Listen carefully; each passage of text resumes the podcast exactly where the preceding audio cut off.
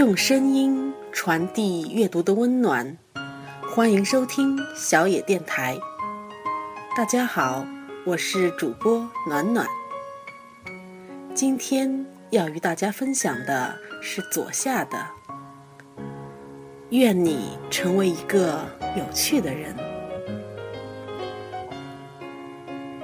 偶然看到一句话：“有趣即是最大的才情。”欣然认可，还把它摘录到本子上，当成真理一样的信仰。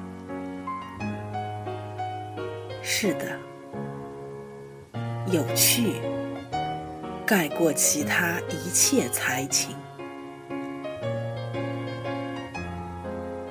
要知道，一个人最糟糕的处境，不是贫穷，也不是失恋。而是逐渐被生活磨成一个无趣的人，自己却浑然不觉。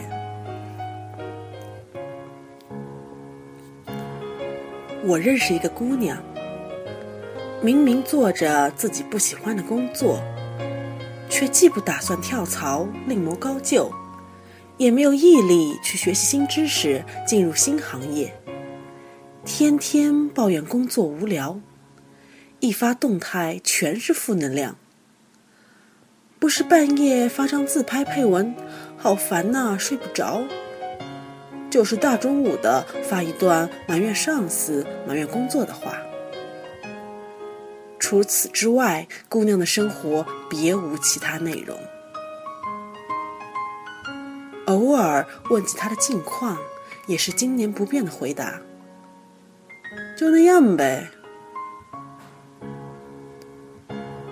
他的生活已经贫乏到不再因为天气晴好而心情愉悦，也不再因为收获了一次意外的惊喜而由衷感动。二十岁的年纪，竟活出了八十岁的沧桑感。懒得去旅行，不想去运动，从来不努力，却总抱怨生活。抱怨周遭的一切。总之，姑娘朝华正盛，面容姣好，却是一个无趣的人。而我恰好认识另外一个姑娘，温暖的就像一颗小太阳，让人不自觉的想要靠近。姑娘爱笑，心宽，开心起来，整个人都神采飞扬，很容易感染身边的人，一起分享她的喜悦。更难得的是，姑娘从不怨天尤人，而是以自黑和吐槽的方式跟别人讲自己的遭遇。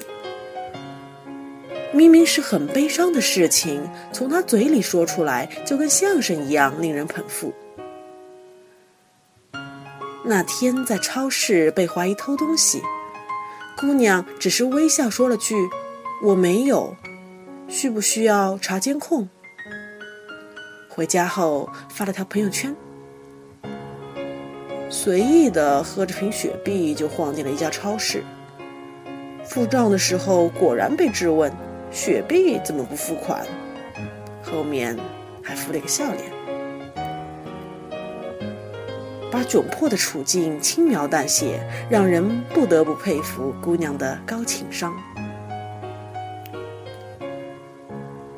是的，姑娘总有本事把生活的不愉快调剂成小舞曲。幽默乐观的性格到哪儿都招人喜欢。而翻看她的朋友圈和空间，感受到的也是满满的正能量。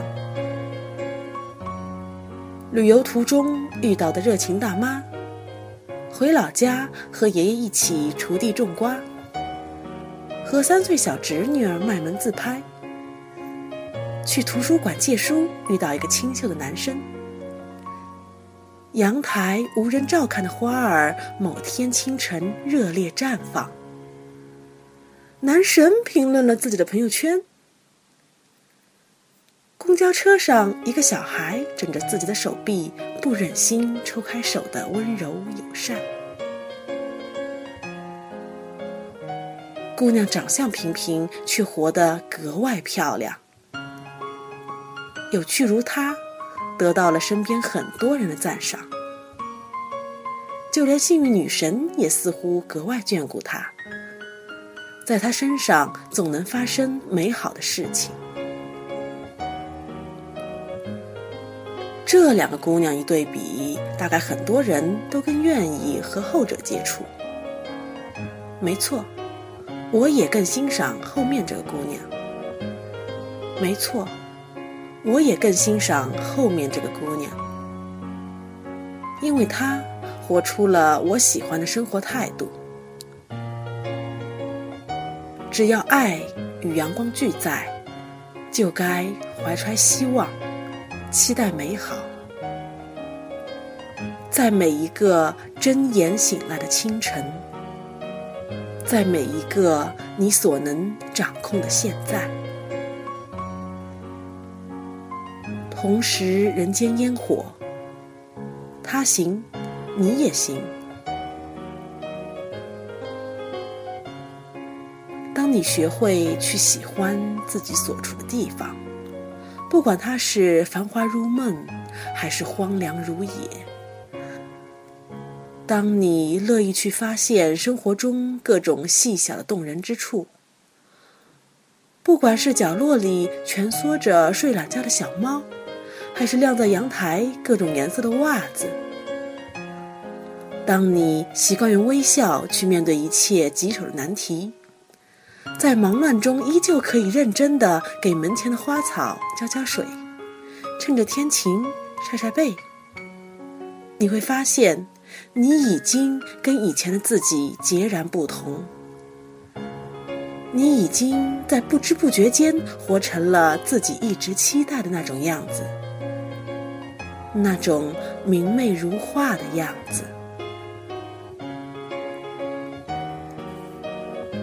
亲爱的，未来的路依旧布满荆棘。愿你不被生活磨灭初心，一直是个有趣的人，是别人想拒绝也拒绝不了的热烈阳光。晚安，与你共勉。